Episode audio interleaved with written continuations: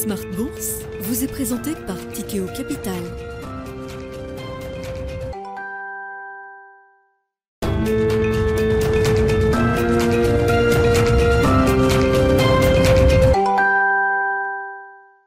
C'est reparti pour Smart Bourse, votre double dose quotidienne de marché en direct sur Bismart. Chaque jour à la mi-journée, 12h30, 13h. Et en fin d'après-midi, la grande édition pendant une heure à partir de 17h en direct, rediffusée à 20h. Émission que vous retrouvez chaque jour en replay sur bismart.fr et en podcast sur l'ensemble de vos plateformes. Au sommaire de cette édition ce soir, un chiffre d'inflation aux États-Unis qui va encore marquer les esprits après les précédents chiffres d'inflation et une tendance qui se confirme, celle de la désinflation globale aux États-Unis avec pas mal de produits, de services qui affichent désormais des prix négatifs sur un mois aux États-Unis. Reste encore la composante logement qui est une composante importante de l'indice des prix à la consommation euh, américain et qui progresse encore d'un mois sur l'autre, mais à un rythme moindre que ce qu'on a pu observer les mois précédents. Au final, l'inflation américaine sur un an retombe à 7,1% au global et à 6% pour l'inflation cœur. C'est euh, une situation effectivement qui euh, satisfait la plupart des investisseurs puisqu'on assiste à une séance de rallye généralisée à la fois sur euh, l'obligataire et sur les marchés actions. Les investisseurs obligataires sont soulagés de cette tendance désinflationniste qui se confirme aux États-Unis, des investisseurs obligataires qui n'oublient pas quand même qu'à court terme, il y a peut-être encore des risques de mauvaises surprises sur l'inflation et donc des risques à la hausse peut-être sur les taux et sur la trajectoire des taux directeurs de la Réserve fédérale américaine.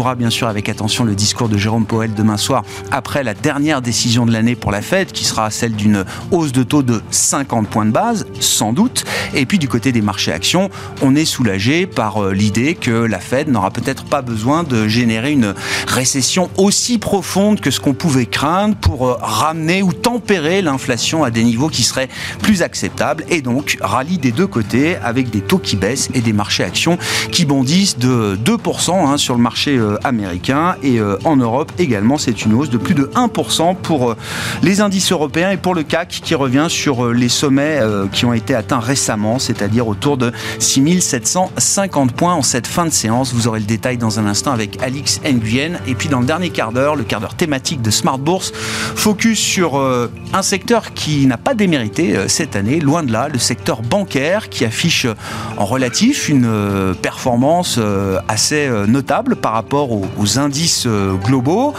C'est une performance certes négative, mais on notera qu'avec un peu de gestion active, on arrive à être quasiment à l'équilibre quand on investit dans le secteur bancaire au terme de cette année 2022. C'est le cas notamment du fonds action d'Axiom Alternative Investments et l'un des associés gérants d'Axiom sera avec nous en plateau à partir de 17h45.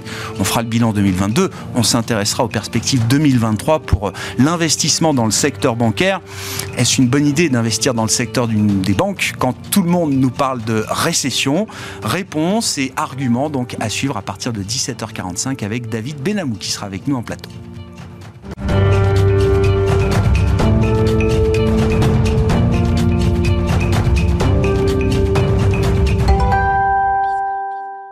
Mais d'abord, les infos clés de marché en cette fin de séance en Europe. Tendance, mon ami, chaque soir avec vous, Alix Nguyen, et une séance de rallye généralisée, à commencer par euh, les marchés actions et le CAC qui bondit après la publication de l'inflation américaine pour le mois de novembre. Oui, l'indice parisien connaît sa meilleure performance depuis un mois. Cette première échéance de la semaine pour le marché euh, est accueillie euh, chaleureusement. Au mois de novembre, les prix à la consommation n'ont augmenté que de 0,1% sur un mois et de 7,1% sur un an, contre respectivement 0,3% et 7,3% anticipés. Il s'agit de la hausse la plus faible depuis décembre 2021. En données corps, la hausse est de 0,2% sur un mois et de 6% sur un an. Une statistique qui tombe à point nommé en cette veille de décision monétaire de la Fed. À Wall Street, le Dow Jones et le Nasdaq flambent. On remarque aussi que le dollar plonge. Et puis on notera parmi les indicateurs publiés aujourd'hui l'enquête auprès des investisseurs en Allemagne pour mesurer le moral des investisseurs, l'indice ZOO qui est plutôt euh, au-delà de ce que les économistes attendaient. Oui, alors qu'au mois d'août il se trouvait euh, bien mal en point, il augmente désormais de 13,4 points pour atteindre une valeur de moins 23,3 après moins 36,7 en novembre, soit sa troisième hausse consécutive depuis septembre. Et puis parmi les valeurs qui se distinguent en Europe et à Paris notamment, on notera la belle hausse de ST Microelectronics aujourd'hui. Au cours de la séance, son titre engrangé près de 5%. Il prolonge son mouvement haussier depuis une semaine et s'inscrit désormais dans le sillage du rebond du Nasdaq amorcé hier. BNP Paribas, Crédit Agricole et Société Générale décollent, tout comme le font les grandes banques américaines. Et puis, on retient aussi la nette hausse de Total Energy, l'oléodique Keystone, par lequel transite le pétrole produit dans l'Alberta au Canada vers les États-Unis, reste fermé à la suite d'une fuite découverte le 7 euh, décembre dans l'État du Kansas. Et puis, euh, fait majeur de l'actualité du jour également, ce nouveau chapitre qui euh, commence dans l'affaire FTX sur le terrain judiciaire, civil et criminel avec l'arrêt de Sam Bankman-Fried aux Bahamas aujourd'hui. À la demande des États-Unis, le fondateur et feu PDG de la plateforme d'échange de crypto-monnaies a été arrêté hier aux Bahamas. Une arrestation qui, d'après le bureau du procureur général des Bahamas, a suivi la réception d'une notification officielle des États-Unis indiquant qu'ils avaient porté des accusations criminelles et qu'ils allaient probablement demander une extradition. quelques heures plus tard, ce mardi, le régulateur de Wall Street, la SEC, accuse désormais l'ancien patron d'avoir orchestré un système visant à escroquer les investisseurs de la plateforme. Tendance, mon ami, chaque soir à 17h en direct avec Alix Nguyen dans Smart Bourse sur Bismart.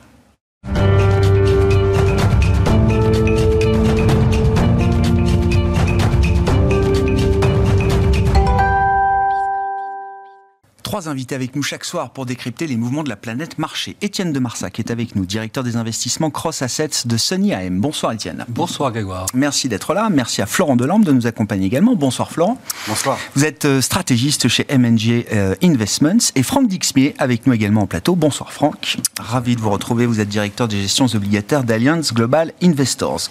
Je je crois qu'on n'apprécie jamais autant ces cadeaux de Noël au terme d'une année euh, qui aura été difficile, douloureuse, comme celle qu'on a vécue sur les marchés, en tout cas que vous avez vécu sur les marchés euh, euh, cette année, Franck. Et c'est vrai que là, le chiffre d'inflation américain du mois de novembre vient confirmer des tendances qu'on avait déjà euh, perçues sur les chiffres euh, précédents. Et donc, euh, c'est un rallye général. Tout le monde y trouve son compte.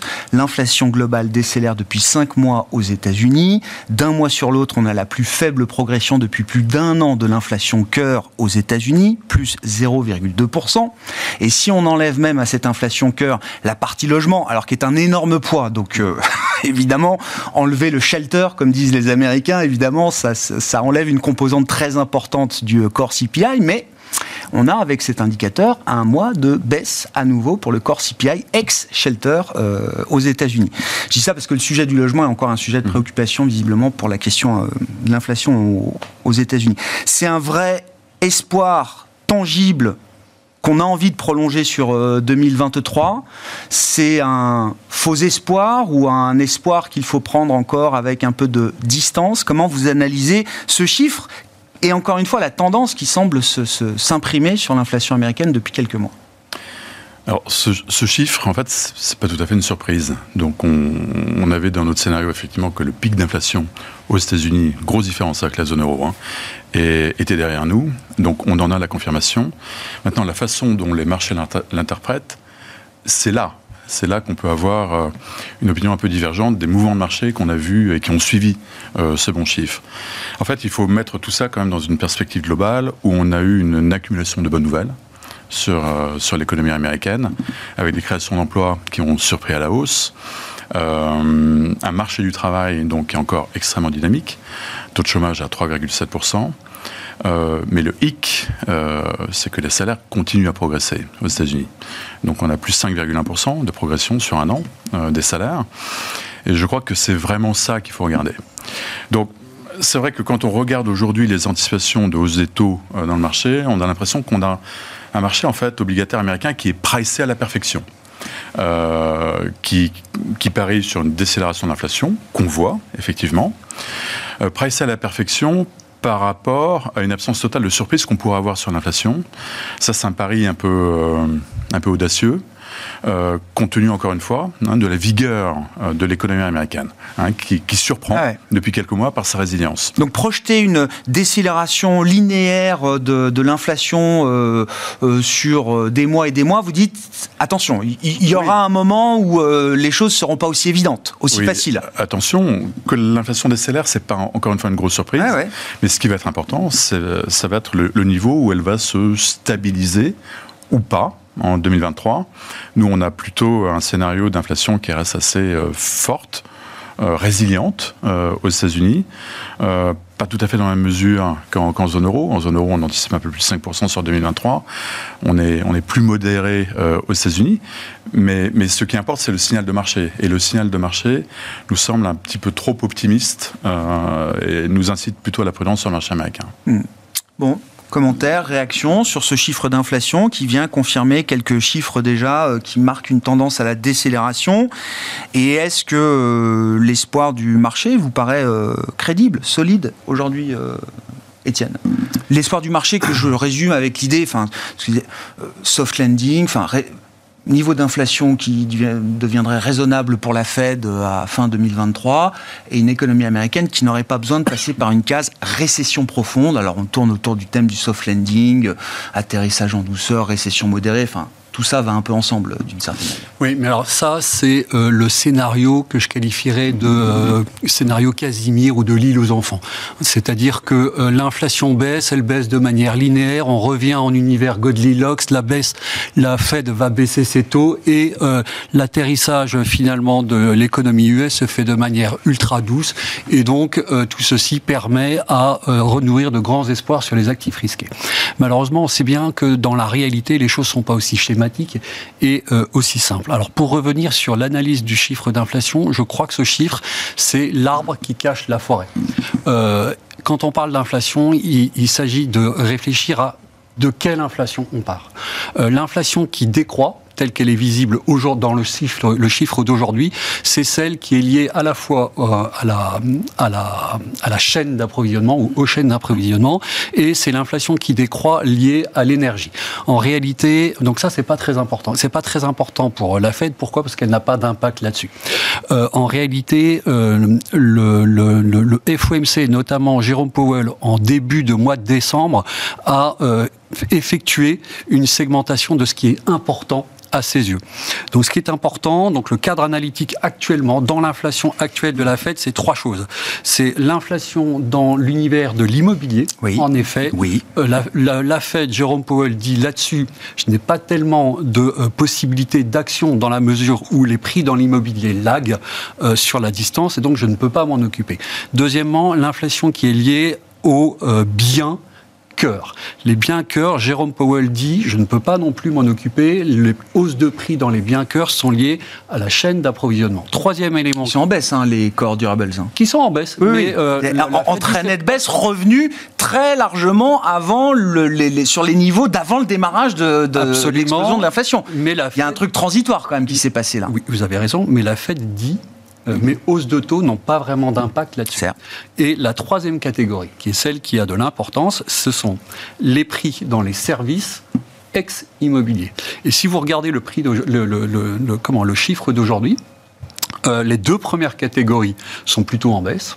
Euh, et la dernière catégorie, donc celle de prix dans les services immobiliers exclus, est flat sur une moyenne de 6 mois glissante à plus 5%.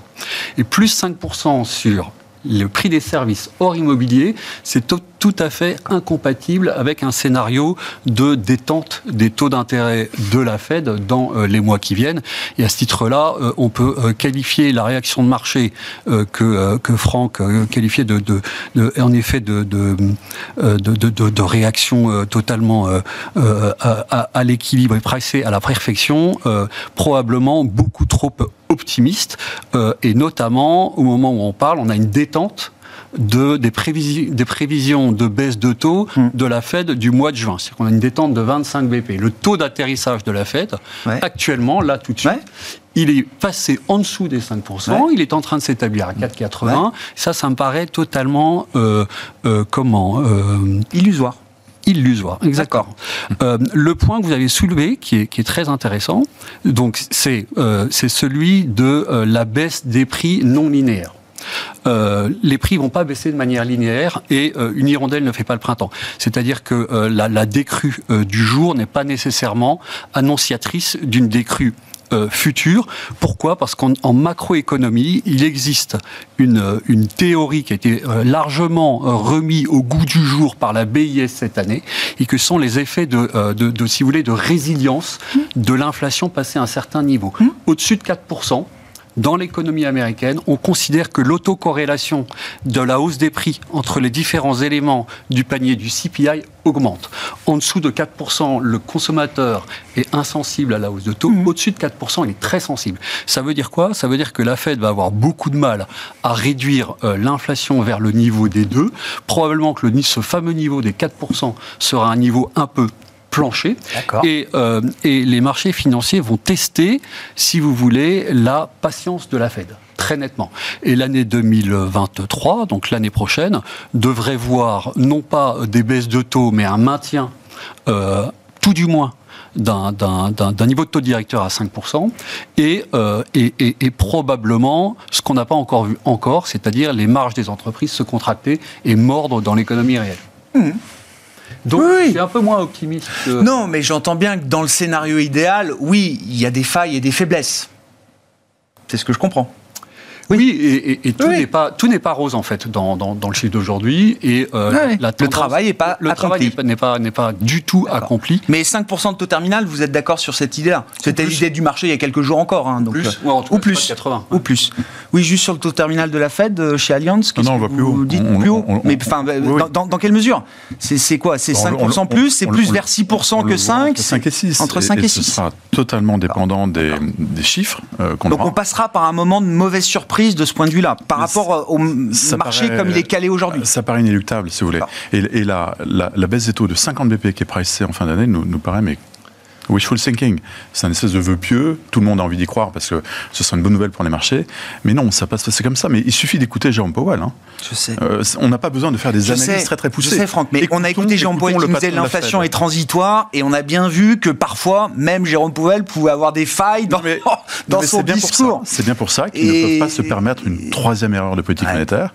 La première erreur, c'était cette incapacité à qualifier l'inflation. La deuxième, c'est d'avoir agir d'avoir agi, mais beaucoup trop tard. Ils sont totalement en retard. Et la troisième, ce serait de s'arrêter beaucoup trop tôt. Ils peuvent pas s'arrêter trop tôt, parce que s'ils s'arrêtent trop tôt, il faudra qu'ils reprennent et beaucoup plus. Donc, euh, donc ils, ils, vont prendre le temps, le temps de voir réellement l'inflation décroître vers l'objectif. On n'y est pas. Hein. Bon, après, c'est loin comme contradiction. 50 euh, BP de baisse fin 2023 pricé par le marché, ça laisse quelques mois quand même pour résoudre. Euh, non, mais tout ça va aller. Euh, ce, que, je veux dire, le dialogue avec la Fed. Ça va alimenter la volatilité sur les taux. D'accord. La vol sur les taux, on a eu une vol quasi equity sur 2022, et c'est un peu l'environnement qu'on décrit sur 2023, en tout cas sur le premier semestre. Hmm. Florent votre analyse de la situation américaine, alors partant de ce chiffre euh, d'inflation et de la communication attendue de la Fed, euh, de la Fed demain, et effectivement des marchés qui, euh, alors qu'on beaucoup écouté la Fed quand même. Hein. Enfin, je veux dire, le marché c'est bah, sur 2022, on la Fed et les marchés ont quand même bien dialogué d'une certaine manière. Mais il y a encore ce point d'interrogation sur l'idée que la Fed baissera les taux euh, fin 2023. Euh, quel est le chemin qui mènerait la, Fed à baisser les taux fin 2023 Ça reste une question ouverte, mais euh, voilà, comment vous êtes positionné chez MNG par rapport à ces anticipations et les chiffres qu'on a en cette fin d'année?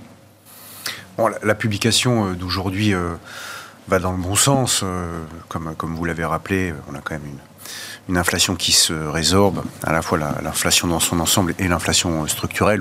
On accueille toujours avec, euh, avec plaisir euh, ce type euh, de, nouvelles. Maintenant, nous, on partage effectivement le, point de vue qui a été développé sur le plateau à l'instant, c'est-à-dire que la Réserve fédérale va sans doute durablement maintenir les taux à un niveau très élevé. C'est-à-dire effectivement à des niveaux de l'ordre de, 5% toute l'année 2023. Donc on, ne parie pas trop sur, euh, mmh. sur l'idée d'une inflexion majeure à, l'été 2023, euh, tout simplement parce qu'effectivement euh, l'inflation structurelle reste quand même dans l'absolu très significative, même si elle se résorbe un petit peu, elle reste quand même à des niveaux significatifs. Elle est portée en partie sur un rythme d'augmentation des salaires de plus de 5% sur, sur 12 mois glissants. euh, ça laisse à penser quand même qu'effectivement la Réserve fédérale euh, ne va pas euh, rapidement renoncer à sa politique de, durcissement monétaire parce qu'il faut qu'elle s'assure dans, ce contexte d'une inflation structurelle qui, a quand même un peu, un peu pris son envol. Il faut vraiment que la, Réserve fédérale s'assure qu'elle a neutralisé cette inflation structurelle. Donc il ne faut pas retirer trop rapidement la contrainte qu'elle met sur l'économie. Donc nous, ça nous amène effectivement à penser euh, qu'on aura, au cours de toute l'année 2023, des taux directeurs qui vont rester à des niveaux proches de 5%, ce qui va quand même produire euh, des effets effectivement sur l'économie. Donc les, marchés sont sans doute peut-être un peu complaisants hein, lorsqu'ils pensent que d'ici 6 euh, mois, on, va, on va revenir à une décrue des taux d'intérêt. La Fed s'est fait une énorme frayeur en démarrant beaucoup trop tard sa politique de resserrement monétaire. Euh, ils sont parfaitement conscients du risque qu'ils ont pris euh, en, tardant à activer le processus de resserrement.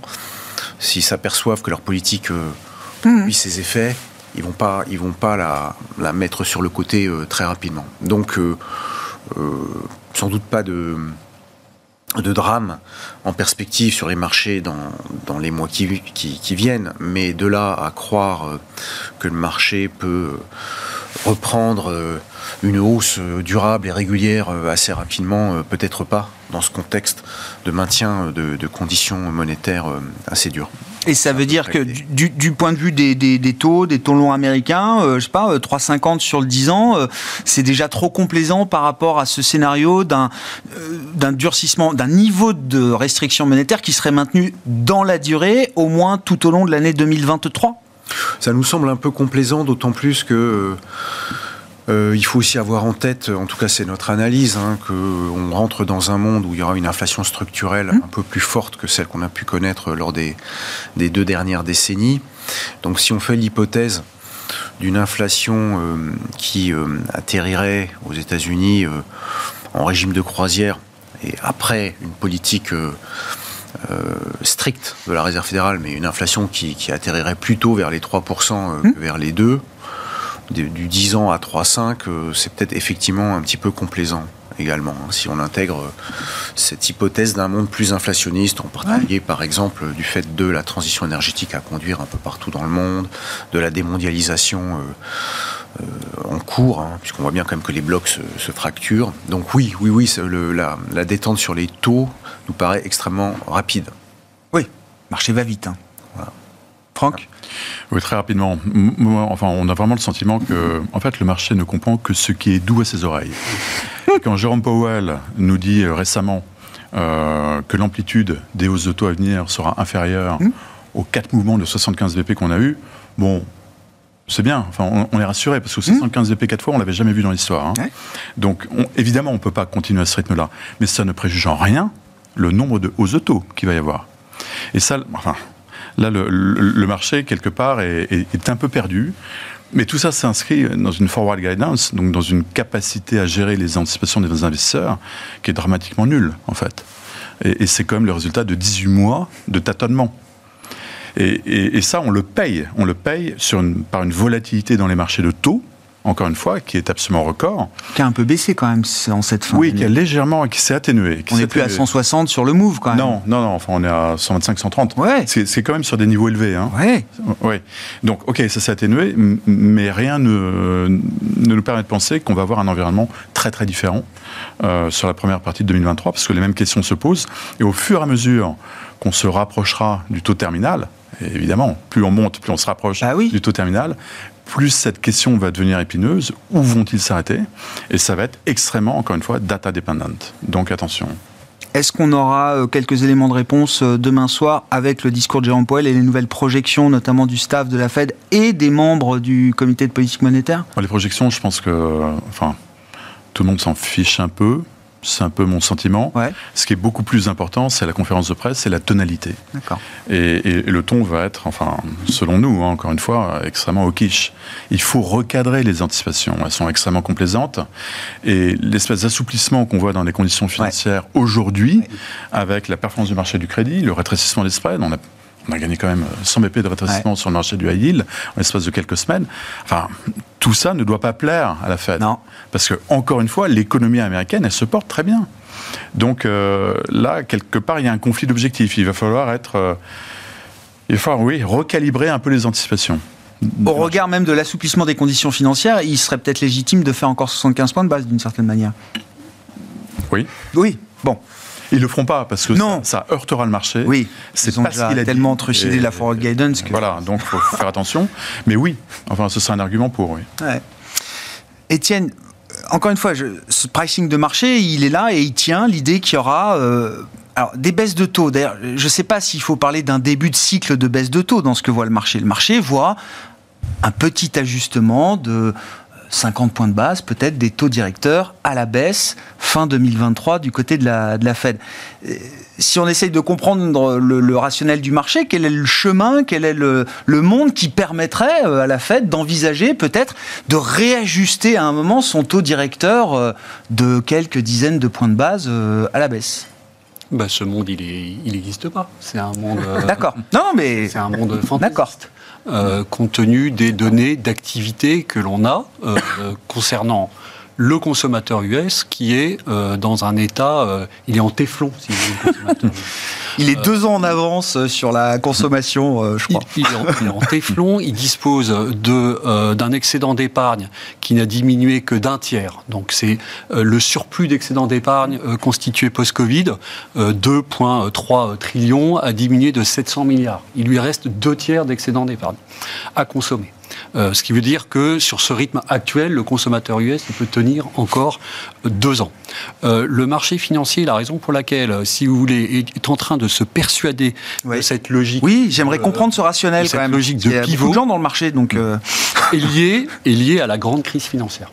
Il est lié à l'idée selon laquelle la sensibilité de l'économie américaine, et notamment de la partie immobilière, est extrêmement forte euh, aux hausses de taux. Et en réalité, euh, donc on fait une comparaison. Hein, Encore une fois, on compare l'état de l'économie actuelle avec celui pré-grande euh, crise financière. Et en réalité, euh, le, ménage américain s'est profondément déleveragé. Euh, le, le- le- le leverage, donc la dette rapportée aux revenus des ménages, euh, pré-2008, c'est 120%. Aujourd'hui, on est à 80%. Et donc, vous avez, premièrement, un ménage américain qui est beaucoup moins sensible à euh, la remontée des taux d'intérêt.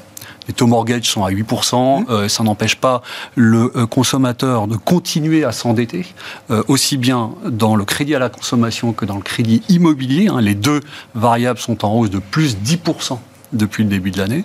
Donc le consommateur américain, non, il est en téflon parce que non seulement il dispose d'un revenu disponible très élevé et de capacité d'épargne ou de, de capacité de- d'endettement qui sont beaucoup plus élevées qu'ils ne l'étaient en 2008, date à laquelle euh, le consommateur était beaucoup plus sensible aux vibrations euh, d'un marché immobilier qui pour l'instant continue, même s'il montre des signes de fragilité, mais continue à, à- à se tenir.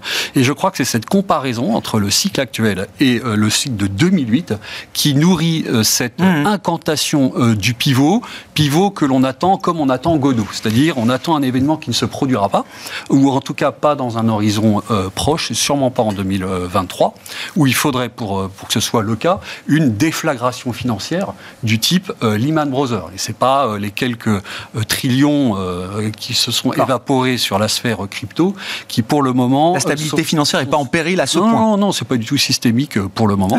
Ah ouais. Même si peut-être qu'on découvrira au, au bout du fil une certaine forme de sensibilité des banques américaines à cette sphère de la, de- de- des cryptos, mais pour le moment, euh, c'est pas vraiment systémique. Et, euh, et donc, si vous voulez, quand vous rajoutez à ça le fait que euh, Jérôme Powell est habité par euh, le spectre d'Arthur Bur- Burns, c'est-à-dire euh, de, du chairman dans les années 70, la grande période de l'inflation aux États-Unis. Donc Arthur Burns, 1975, monte les taux jusqu'à 13%, les rebaisse jusqu'à 5%, et en les rebaissant, non seulement il ne parvient pas à relancer l'économie américaine, américaine, mais provoque un choc d'inflation qui conduit à l'ère Volcker. Et euh, Volcker lui-même qui, refait baisser les taux début, début 80. Hein, n'oublions pas. Le absolument. Non, mais, Rate of all times, il, a, eu, euh, il a eu ses faiblesses aussi face à l'inflation. Hein. non, mais dans un univers les erreurs de politique monétaire sont, sont nombreuses. Sont nombreuses. Non, mais ils sont marqués par ça. Ils sont marqués par ça. Juste pour, pour, pour, pour expliciter votre scénario, enfin le, le, schéma que vous avez en tête, euh, qu'est-ce que ça veut dire de la croissance américaine pour 2023 elle, elle, va être encore résiliente, elle va supporter 5% de taux directeur jusqu'à 2023, jusqu'à la fin de l'année 2023 Ou est-ce qu'à un moment ça, ça, craque? Qu'est-ce qui craque? Ouais. Euh... Écoutez, pour le moment, donc le, le, moteur, c'est la consommation. Ce moteur tient et il tient d'autant plus que le revenu des euh, le, le, le oui, les salaires progressent. Non, mais exactement. Le, le, job market est extrêmement euh, fort. Vous avez à peu près deux, euh, deux à trois fois plus de création d'emplois que euh, nécessaire pour contracter ou pour faire remonter le, taux de chômage.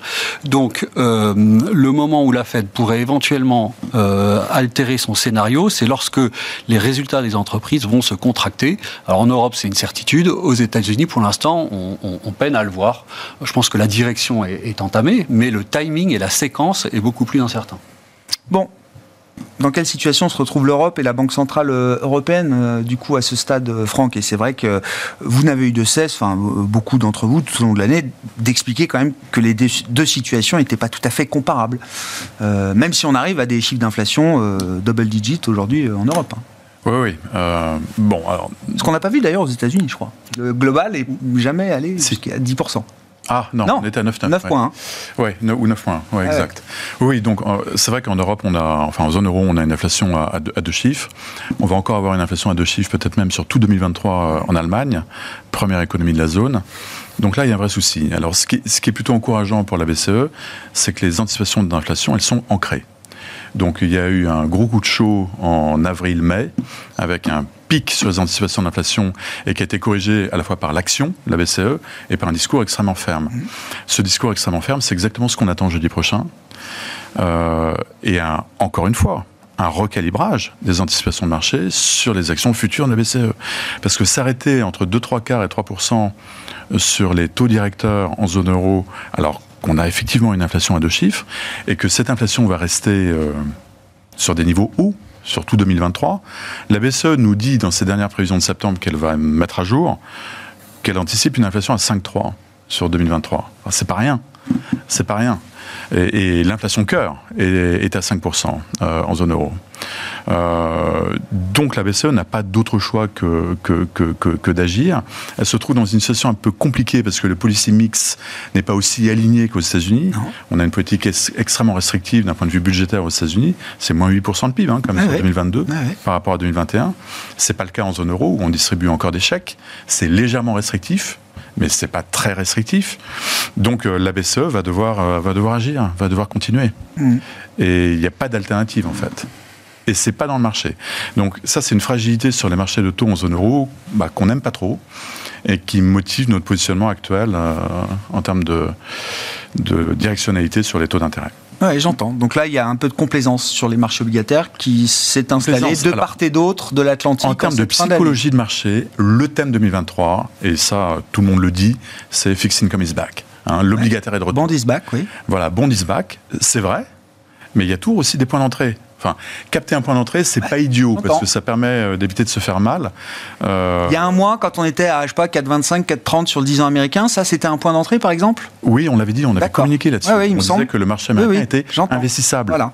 3,50, c'est c'est hmm, un point d'entrée avec lequel on est moins confortable. C'est un peu fragile, oui.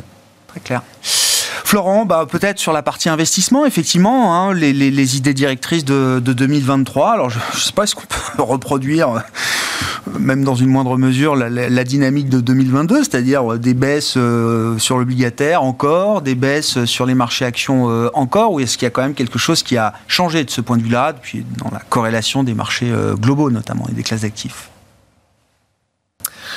On est plutôt serein en termes d'investissement, euh, notamment par exemple sur le, crédit, où il nous semble que, euh, que ce soit sur l'investment grade ou sur le high yield, on, a des niveaux de spread euh, qui restent attractifs, compte tenu d'une hypothèse de scénario macroéconomique pas, pas, catastrophique, c'est-à-dire qu'on considère qu'effectivement on a une récession devant nous, à la fois aux États-Unis euh, ou, en zone euro, mais qui sera euh, d'une ampleur euh, modérée. Donc les, spreads, les spreads actuels nous semblent compatibles avec ce scénario d'une légère récession. Donc le, le crédit est sans doute la conviction numéro un chez nous.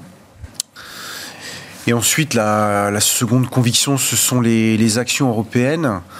Euh, parce que les, les, les, les, valorisations des marchés actions euh, européennes nous semblent intégrer pleinement les risques euh, que qu'on a évoqués. Bon, il y a évidemment la, la, question énergétique, mais également un resserrement monétaire de la Banque centrale européenne, pas complètement peut-être pris en compte par certains investisseurs, mais en tout cas les marchés des actions européenne offre, de notre point de vue, une prime de risque suffisamment importante au niveau actuel des taux pour pouvoir encaisser euh, une tension supplémentaire sur hmm. les taux d'intérêt. Hein.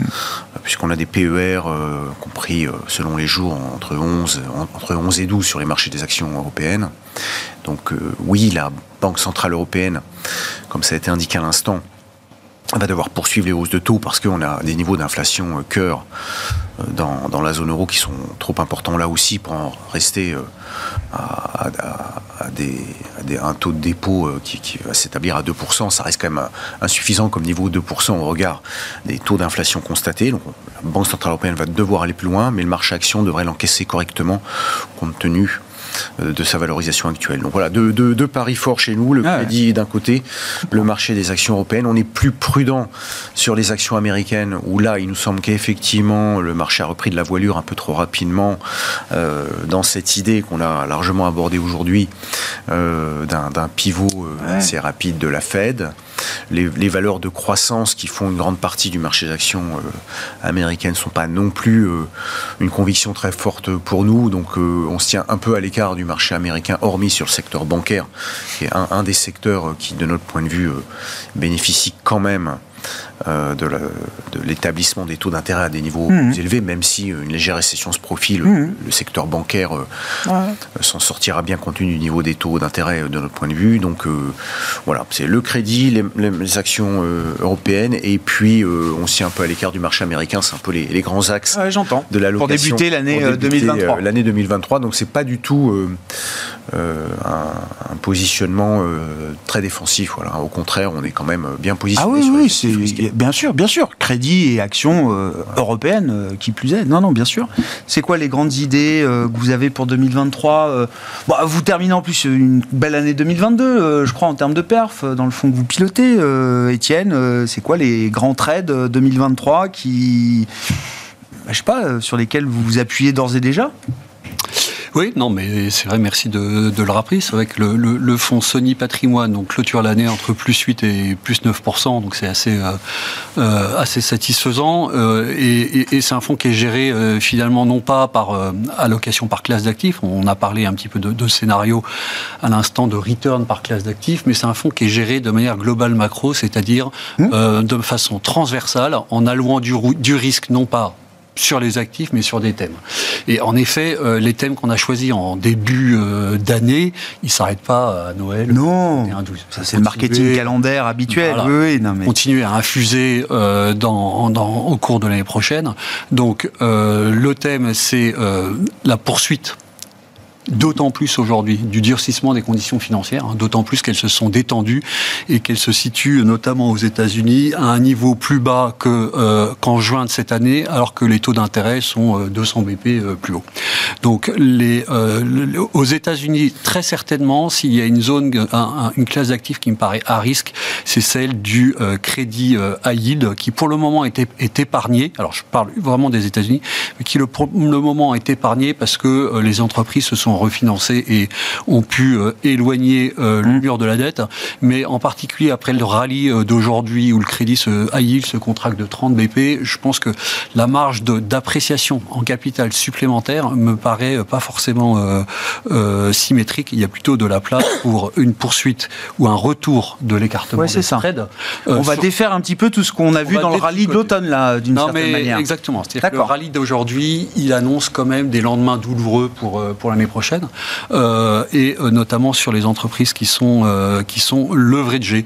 Donc, bah, nous, on va continuer à faire notre travail de gestion flexible, hein, donc d'une gestion très affranchie des benchmarks et euh, en essayant de travailler de manière euh, euh, thématique avec un autre thème euh, transversal qui est celui de la transition énergétique et de son impact sur l'altération des prix, hein, que ce soit dans les matières dans l'univers des, des, matières premières, ou bien son impact sur des sphères comme celle de, de l'uranium ou de, du nucléaire, par exemple. Le, thème du nucléaire est un mmh. thème qui a beaucoup d'avenir devant lui on peut parler d'EDF hein, euh, particulièrement, mais je crois aussi que l'année prochaine, c'est une année qui, euh, après un passage très macro, on, euh, on a débattu pendant des, heures et des heures de, l'inflation, on va revenir à des sujets peut-être un peu plus géopolitiques, euh, premièrement, c'est-à-dire qu'on est quand même dans un, univers de grande fragilité et de tensions géopolitiques avec des logiques d'affrontement par bloc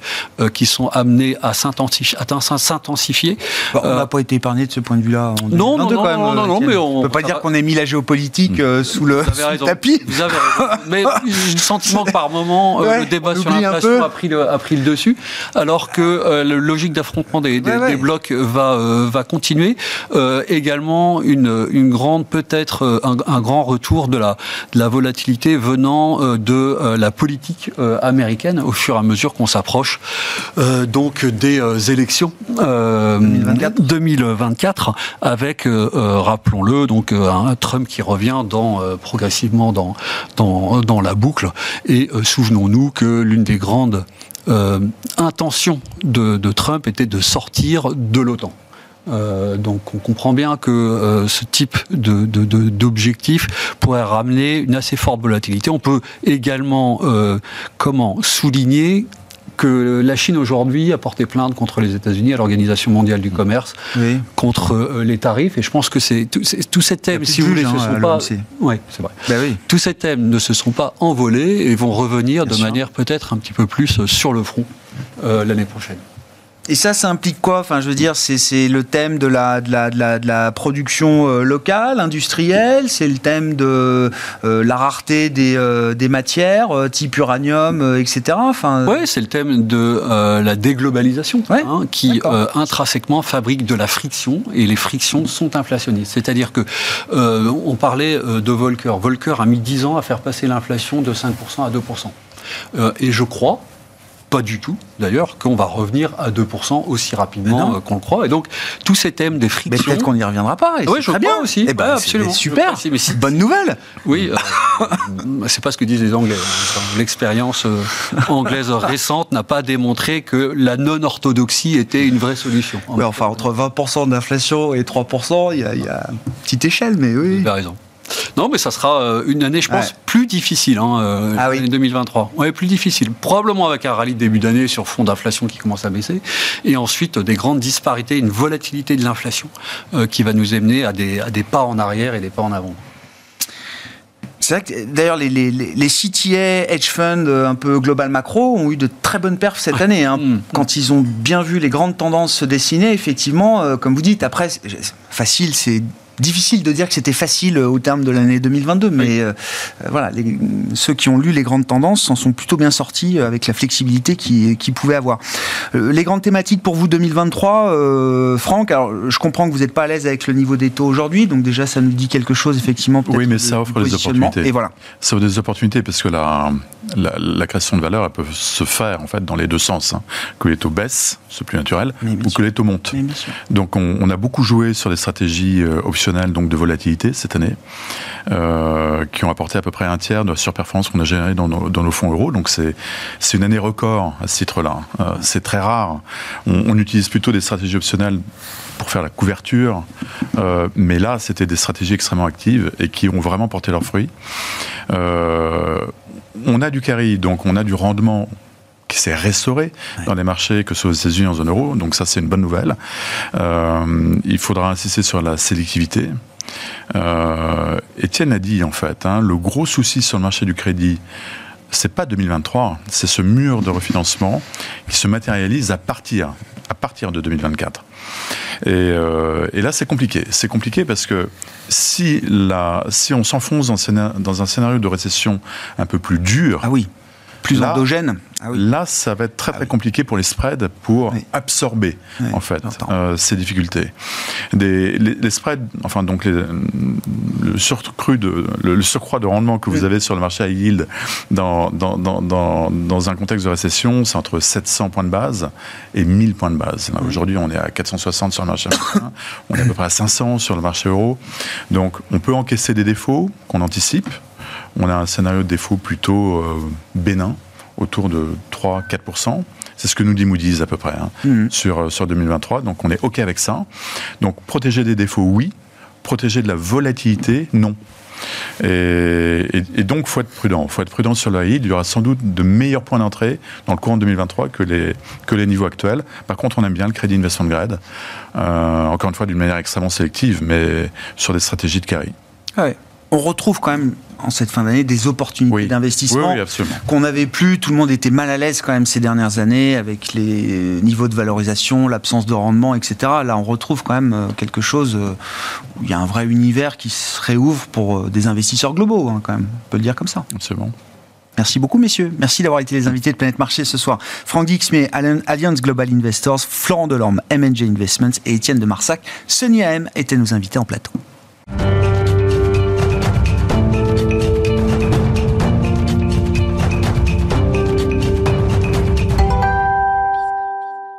Le dernier quart d'heure de Smart Bourse, chaque soir, c'est le quart d'heure thématique. Le thème ce soir, c'est celui du secteur bancaire au sens large. Hein. on peut regrouper banque, euh, assurance. Il y a des indices sectoriels qui permettent justement de mesurer cette performance du euh, secteur financier euh, au sens large en Europe. Et on va faire le bilan de cette année 2022 avec les spécialistes d'Axiom Alternative Investment et l'un des associés gérants, David Benamou, qui est avec nous en plateau. David, bonsoir. Bonsoir. Bienvenue, spécialiste depuis toujours de l'investissement dans le secteur bancaire, je le rappelle, à travers la dette, mais en action également depuis plusieurs années maintenant, euh, David. Oui, je voulais qu'on fasse un petit bilan 2022 parce que, euh, euh, bon, le secteur bancaire, si je regarde l'indice du secteur en Europe, s'en sort pas si mal.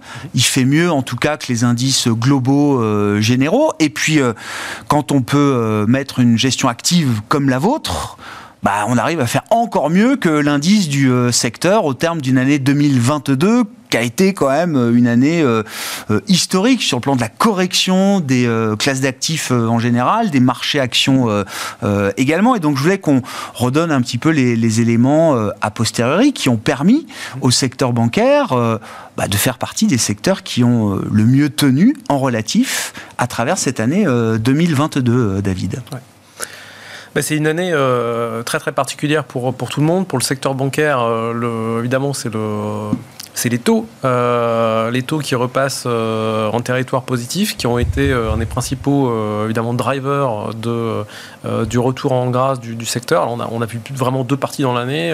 avant l'invasion ah en Ukraine, où là, on avait vraiment une réallocation massive en fait sur le secteur. L'invasion en Ukraine a, vraiment, en tout cas, calmé cette, ce, mouvement. Mais on a toujours, on voit toujours nous dans, notre fond des, des inflows quasiment quotidiens, même s'ils ont, ils ont beaucoup baissé, euh, baissé en taille. Donc, premier driver, c'est les taux. Ce qu'on a vu aussi, c'est l'inflation. Euh, et l'inflation qui s'est traduite par euh, euh, une croissance à, nouveau des, des loan books des banques, donc quasiment au même rythme.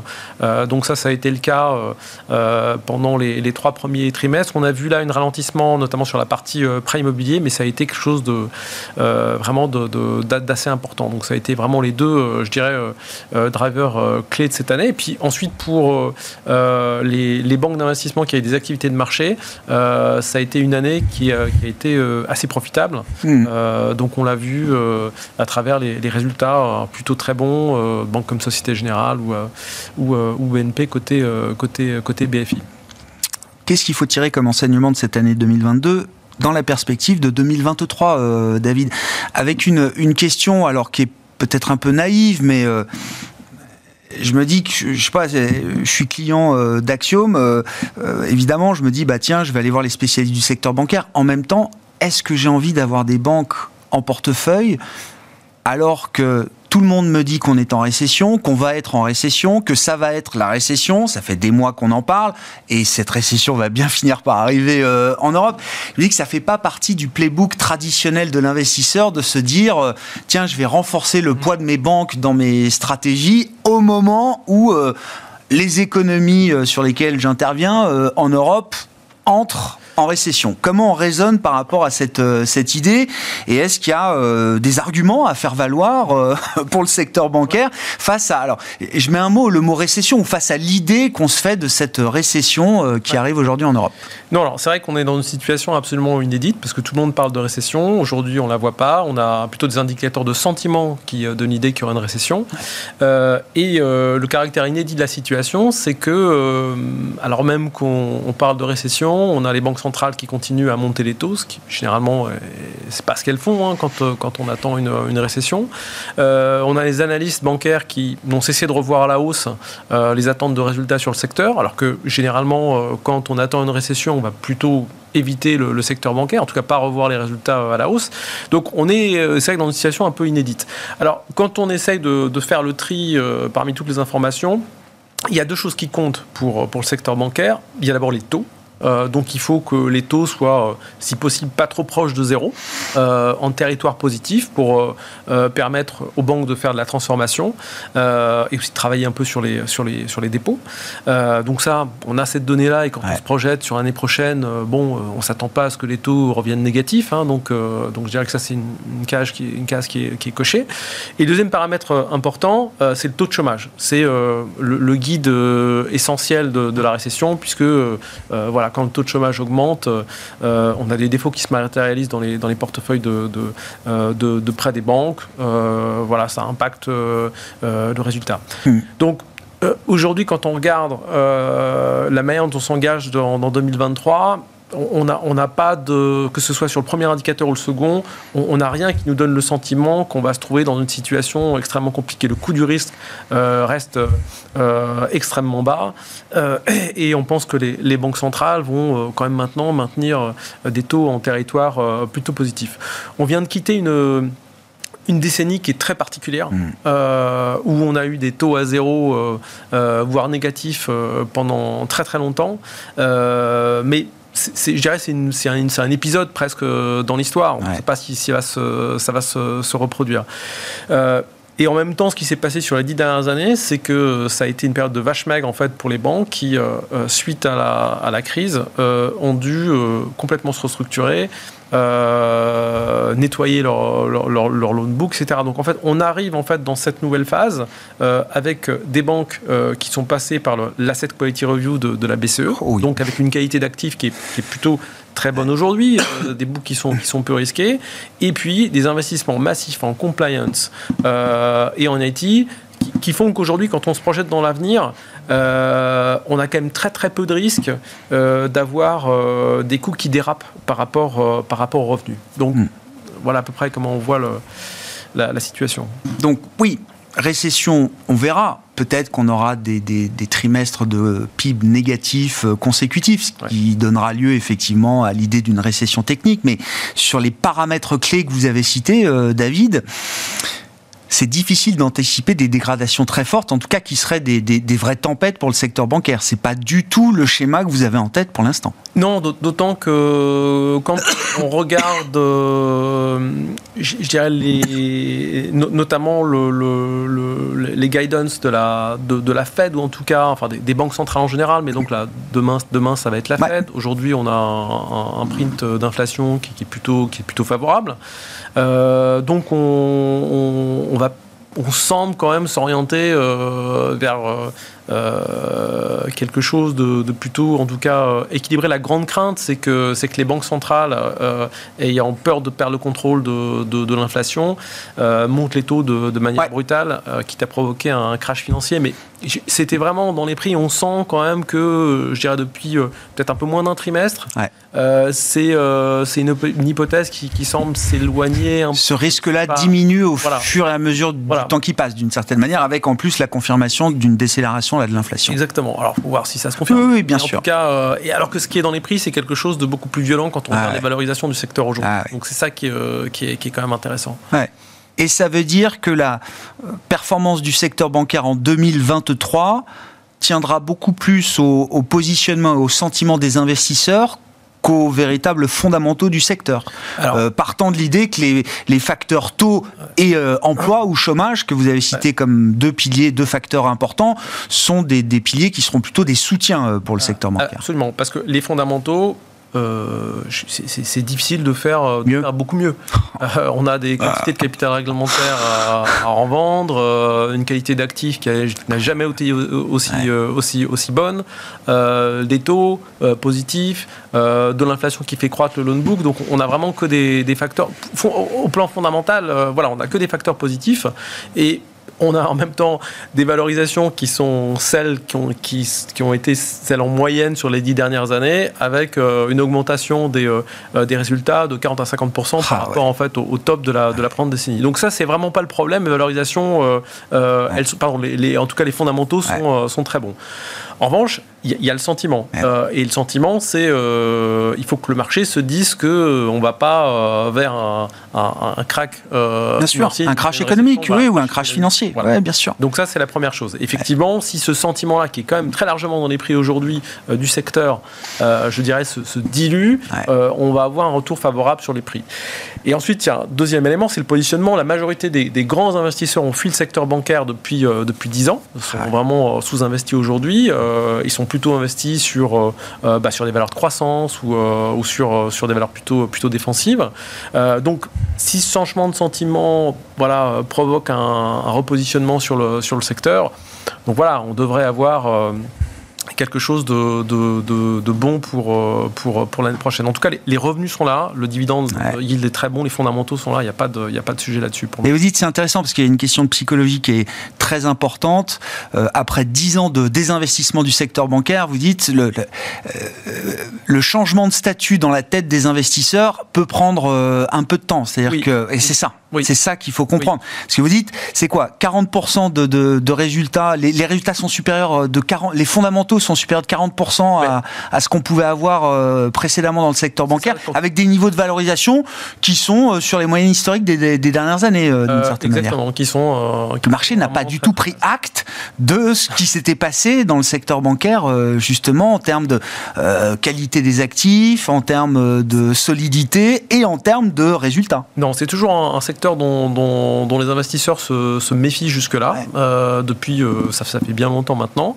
Euh, bon, cette année, ça, semble un peu différent parce que on voit globalement le stock Bank 600 va, va, terminer probablement en territoire légèrement positif. Hein, la journée d'aujourd'hui, bon, il reste quelques avec les dividendes. avec les dividendes. même même sans dividendes, c'est possible. Hein. D'accord. Même, sans, ah même sans on va voir. Hein. De toute façon, c'est relativement volatile, donc mais mais on était légèrement négatif après la journée d'aujourd'hui, euh, qui est plutôt, plutôt ici, on doit, on doit plus être loin, donc voilà.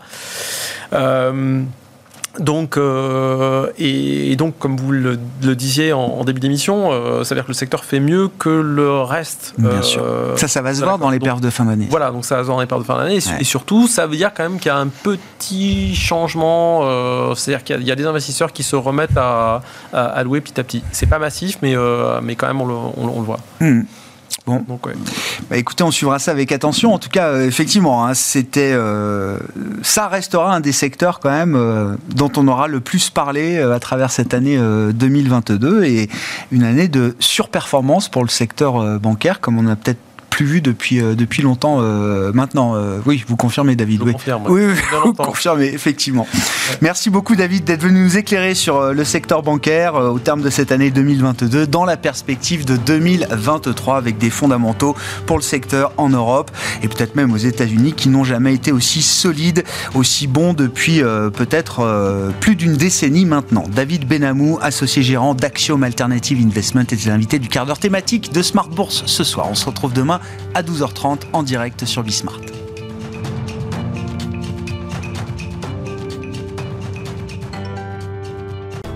Smart Bourse vous a été présenté par Tikeo Capital.